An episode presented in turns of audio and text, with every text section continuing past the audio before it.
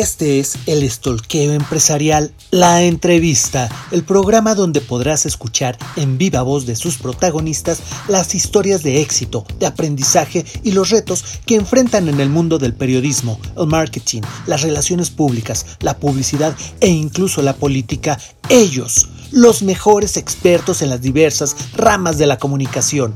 Bienvenidos.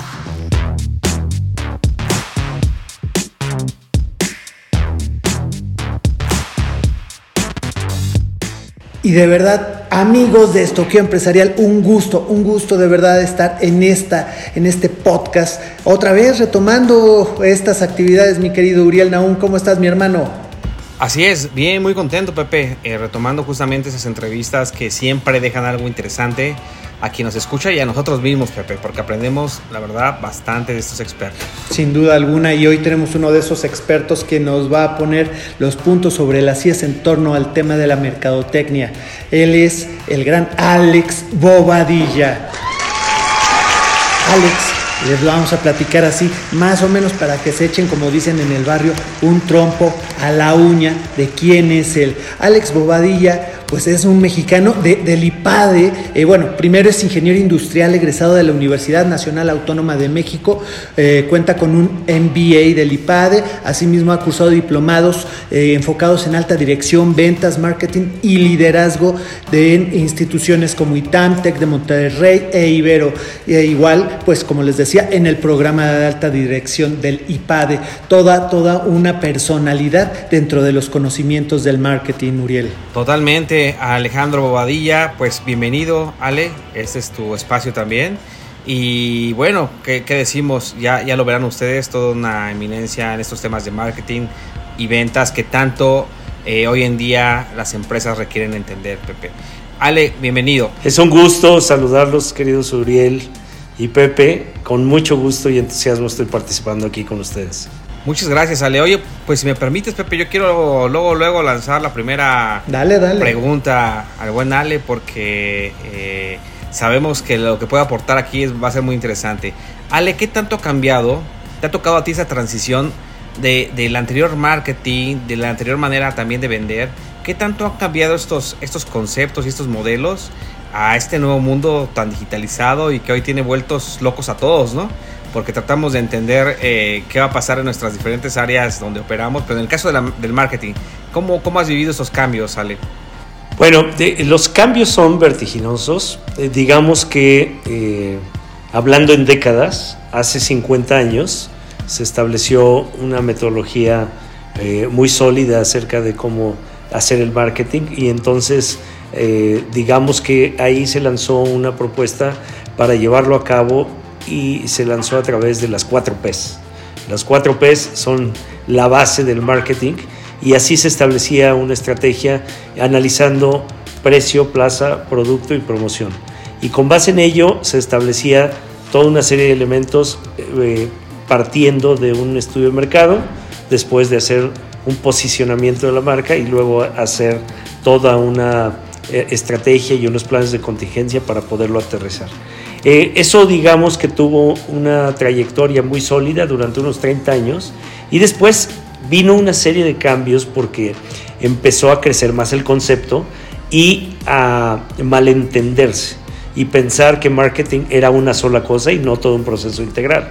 Y entonces mucha gente durante los últimos 15 años ha pensado que el, el marketing es publicidad y además ah, es publicidad mal hecha. O sea, al, tiro de piedra y poner un anuncio y darse a conocer en las redes sociales.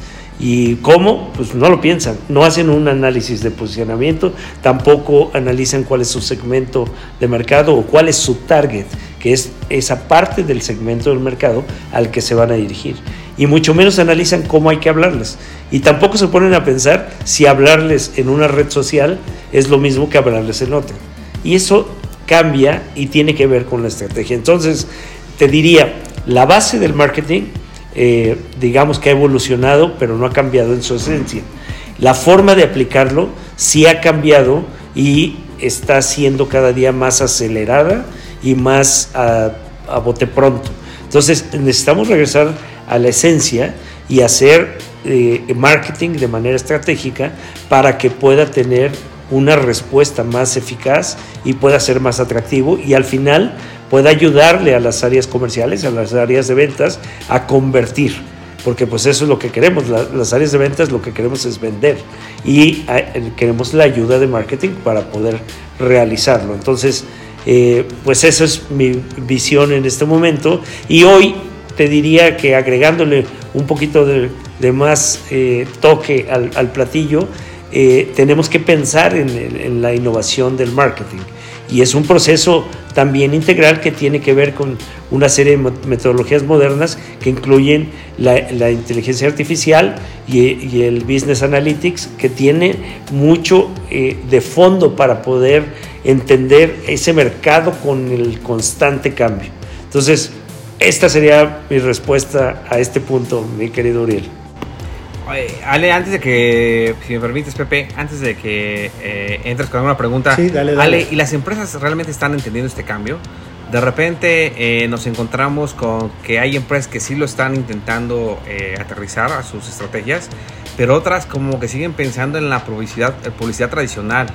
De repente, pues de este lado nos ha tocado platicar con empresas y ellos dicen, oye, pero pero en, esta, en este contenido no está mi nombre, o en este contenido no haces mucho énfasis en, mi vocero y, en fin, lo pongo como ejemplo en el sentido de que como que siguen con el chip anterior, el chip viejo, algunas empresas. ¿Cuál es tu experiencia ahí? Bueno, yo lo que te podría decir es que, eh, por un lado, las empresas tienen directivos y tienen personal operativo en las áreas de mercadotecnia y pues van cambiando conforme estos directivos cambian y también conforme estos directivos se forman.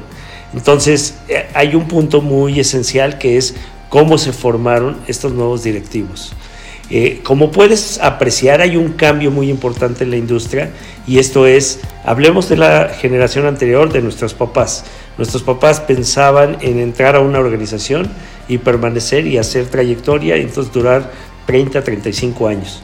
Eh, y hoy día eh, los jóvenes que entran a las organizaciones no están pensando eso.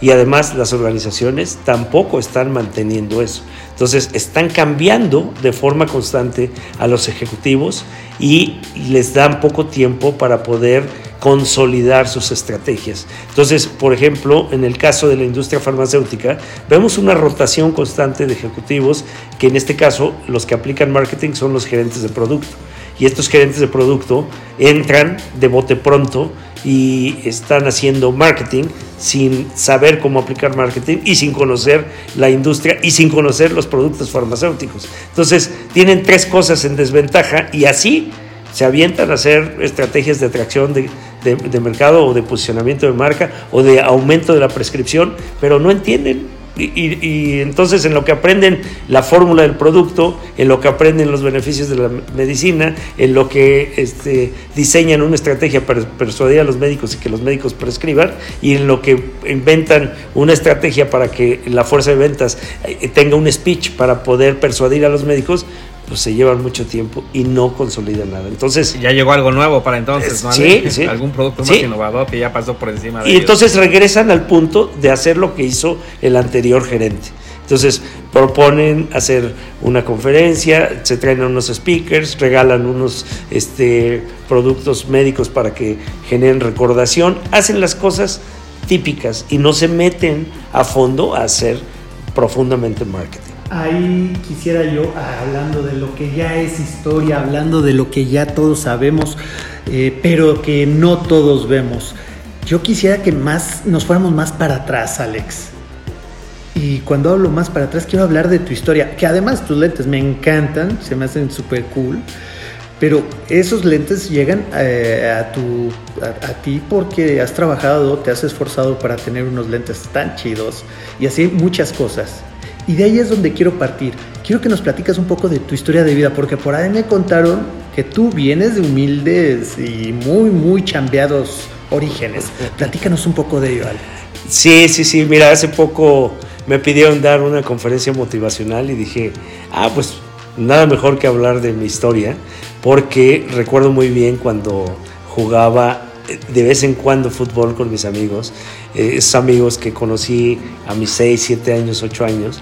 Eh, la mayor parte de mis amigos decían, ah, bobadilla, ¿para qué estudias? Si de todos modos nos vamos a dedicar a lo que se dedican nuestros vecinos, nuestros papás, nuestros amigos, nuestros conocidos. Y era o, manejar un tráiler o atender una tienda o, ser chofer de alguna este, casa, etc. Entonces, la, expectativa en, esta eh, colonia era pues que no pasáramos de hacer esas actividades. Entonces, eh, pues de forma muy breve les comento, yo soy el onceavo de mis hermanos y entonces venimos de la cultura, del esfuerzo, en donde cada uno, desde el mayor así hacia abajo, fue apoyando al crecimiento de la familia y de los once hermanos, eh, nueve estudiaron, eh, bueno, nueve estudiamos hasta preparatoria, siete hasta licenciatura, dos maestría y uno doctorado. Entonces, eh, todos pasamos por una escuela, todos nos formamos y todos le pusimos un sabor distinto. Tengo un hermano penalista muy destacado en México, Luis Bobadilla Sánchez, y este, pues esto rompió todos los paradigmas. Eh, a mí me ha tocado eh, trabajar desde los siete años en una papelería y ahí ya era todo un networker. O sea, a los siete años subiéndome en un banquito. Yo mido unos 60, entonces siempre estaba muy chiquito. Y, cuando atendía la papelería, lo que sí me acuerdo es que me subía a mi banquito y les llamaba por su nombre a, los chavos que llegaban por la cartulina, el cascarón, la biografía, la monografía, el celofán, el, este, o envolver un regalo. Pues atendía todo eso y les llamaba por su nombre y les daba mucha risa porque yo me acordaba de los nombres. Entonces siempre le he llamado a la gente por su nombre, me encanta conectar y eso también me llevó a, ir escalando. Eh, ya en la secundaria los grandotes me defendían, entonces ya tenía un nivel de atracción importante y pues estudié eh, ingeniería industrial, estudié una maestría de administración, estudié 16 diplomados distintos y, tres cursos de alta dirección en el IPAD. Entonces, pues ha habido oportunidad, sí, de prepararme, pero también esa oportunidad de prepararme y de trabajar desde muy chavo me dio, me dio chance para llegar a trabajar en tres países distintos, para desarrollarme como ingeniero industrial y después como especialista en ventas, y luego para montar mi propia empresa, que tengo prácticamente 17 años con una empresa equipo médico eh, especializado en el área de cardio y de urología. Entonces, esta es la parte que yo le comento a los jóvenes hoy día y les digo, infancia no es destino. Lo que hace nuestro destino es nuestra preparación, nuestro esfuerzo y nuestro relacionamiento. Si te juntas con cinco fumadores, seguro vas a ser el sexto. Si te juntas con cinco emprendedores, cinco personas que, son echados para adelante, que, le empujan fuerte a mejorar su vida, tú vas a ser el sexto. Entonces, elige con quién te vas a juntar y elige la forma en que te vas a establecer metas. Yo a mis 58 años sigo teniendo metas y retos. A mí el mar me, me da miedo, sé nadar, pero hoy me estoy entrenando para hacer un cruce de 3.7 kilómetros y sé que lo voy a lograr porque pues, me estoy preparando y entonces este, eh, me encanta compartir y me encanta compartir desde la experiencia. De hecho, por eso logré posicionarme en muy corto plazo como un speaker internacional porque encontré que la mayor parte de los speakers son de ventas, son especialistas dando conferencias, pero no especialistas vendiendo. Y yo llevo prácticamente toda mi vida vendiendo. Eh, ya profesionalmente he facturado más de 200 millones de dólares haciendo negocios directamente con clientes y con las fuerzas de ventas que he manejado, la más grande de 700 personas, pues he logrado más de 500 millones de dólares. Entonces, tengo la experiencia suficiente para hablar de ventas y para hablar de, ventas desde el conocimiento y desde la relación directa con los clientes, habiendo vendido productos de 10 pesos, de 100 pesos, de 1000 pesos, hasta proyectos de 60 millones de dólares. Entonces, vale la pena que, que eh, esto le dé forma y por eso eh, me he preparado también para compartir en conferencias estos conceptos. Eso es lo que les diría que me dejó haber nacido en la colonia Santa Anita, en la Ciudad de México, y hoy me permite seguir echándole para adelante. hombre, puro barrio. Qué bueno, Ale. Oye, qué buena historia. Ale, una, una pregunta. Eh, tú sabes que, las ventas son el dolor de cabeza de las empresas y también de los emprendedores, ¿no? Tan, en boga hoy en día. Eh, traen buenos proyectos, traen ideas innovadoras, pero cuando se trata de vender, híjole, no saben. Y de repente también hemos visto investigaciones donde el marketing eh, se dice es muy importante para consolidar las ventas, pero tampoco saben de marketing, al menos los emprendedores.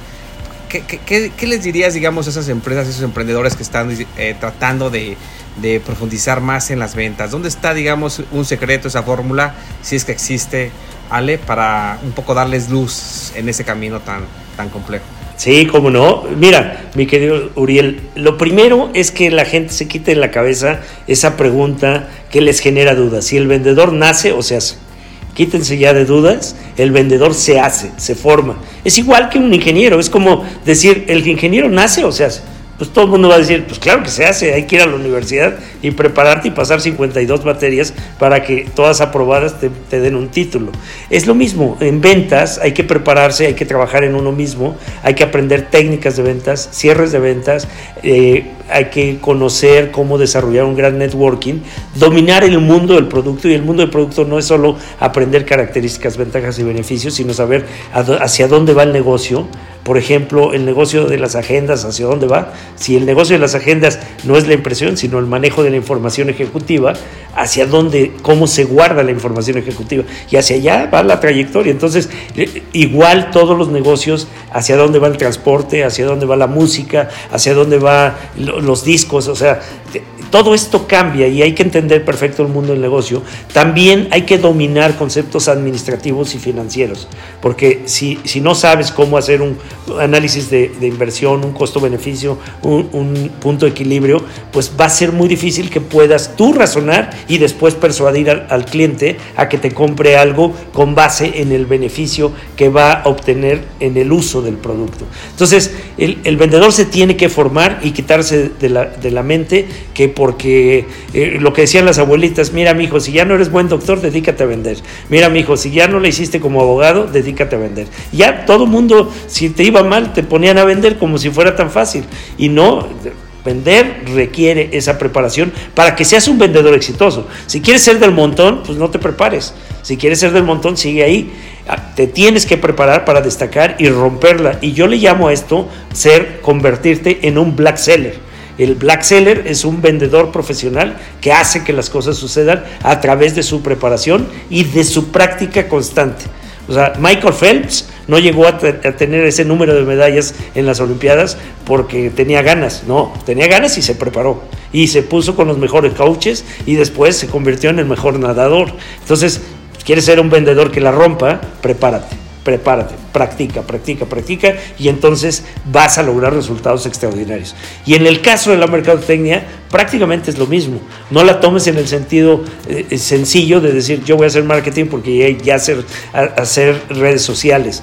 Y este tienes que prepararte. El marketing es un proceso administrativo a través del cual da satisfacción a las necesidades y deseos de la gente. Entonces tienes que entender que es una necesidad, que es un deseo o que es una expectativa. Y con base en tu preparación y en una estrategia, tienes que persuadir a ese mercado, ya sea por una atracción que le genere eh, expectativas de participar en un nuevo nivel social o de cubrir una eh, satisfacción o un deseo que en este momento no entiende bien, pero que si lo logras persuadir, pues lo va a comprar y lo va a utilizar. Entonces, hay que prepararse en ambos casos para ser el mejor. Mira, mi querido Alex, híjoles, qué triste lo que te voy a decir, mi hermano, pero el villano de este programa ya llegó.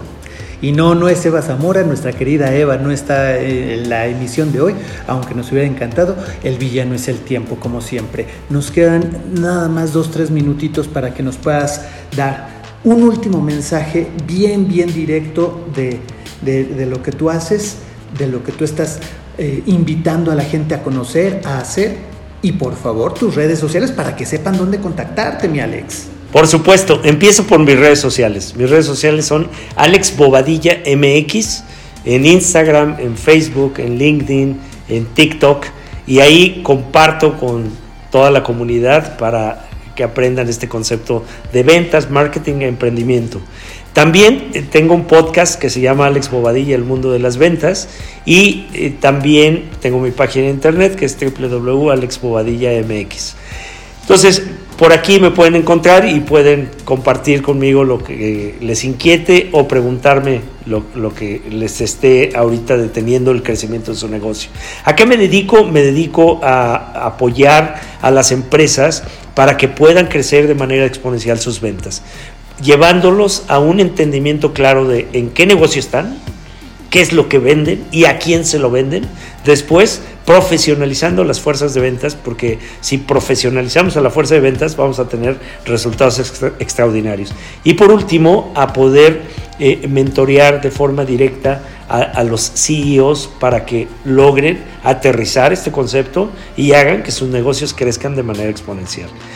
Eso es básicamente lo que hago y lo que yo les diría a todos los jóvenes es, si quieren emprender un negocio, empréndanlo en algo en donde tengan fortalezas, donde sepan el negocio, tengan, se hayan preparado, ya sea que hayan trabajado o que es algo que desde chiquitos les ha encantado, hagan el negocio en eso.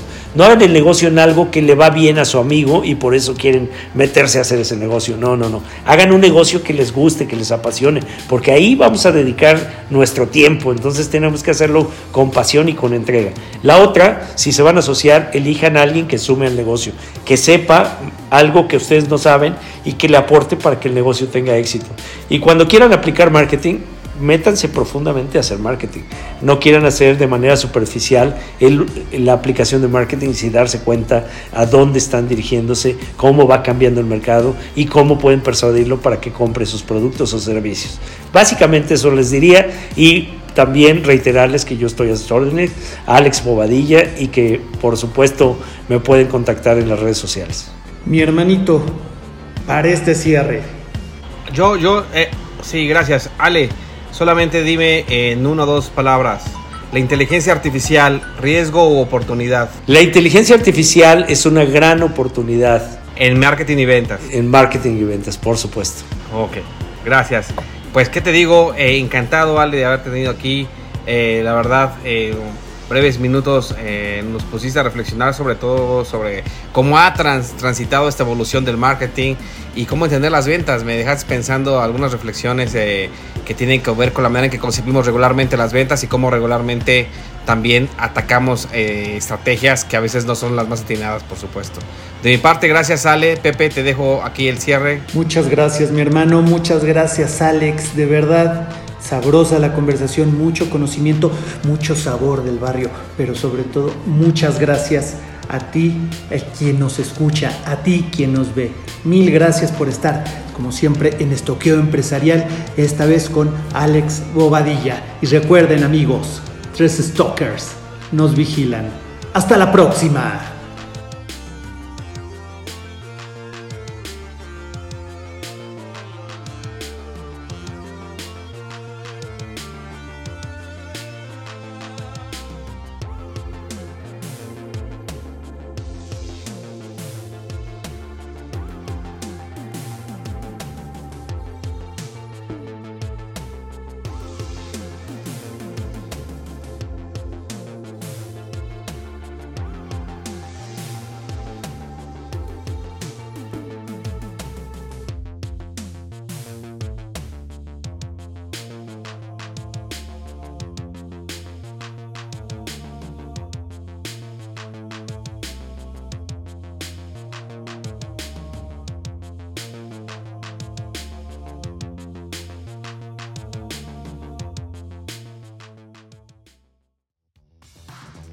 Este fue el Stalkeo Empresarial, la entrevista, el programa donde escuchaste de viva voz de los protagonistas las historias de éxito, de aprendizaje y los retos que enfrentan en el mundo del periodismo, el marketing, las relaciones públicas, la publicidad e incluso la política.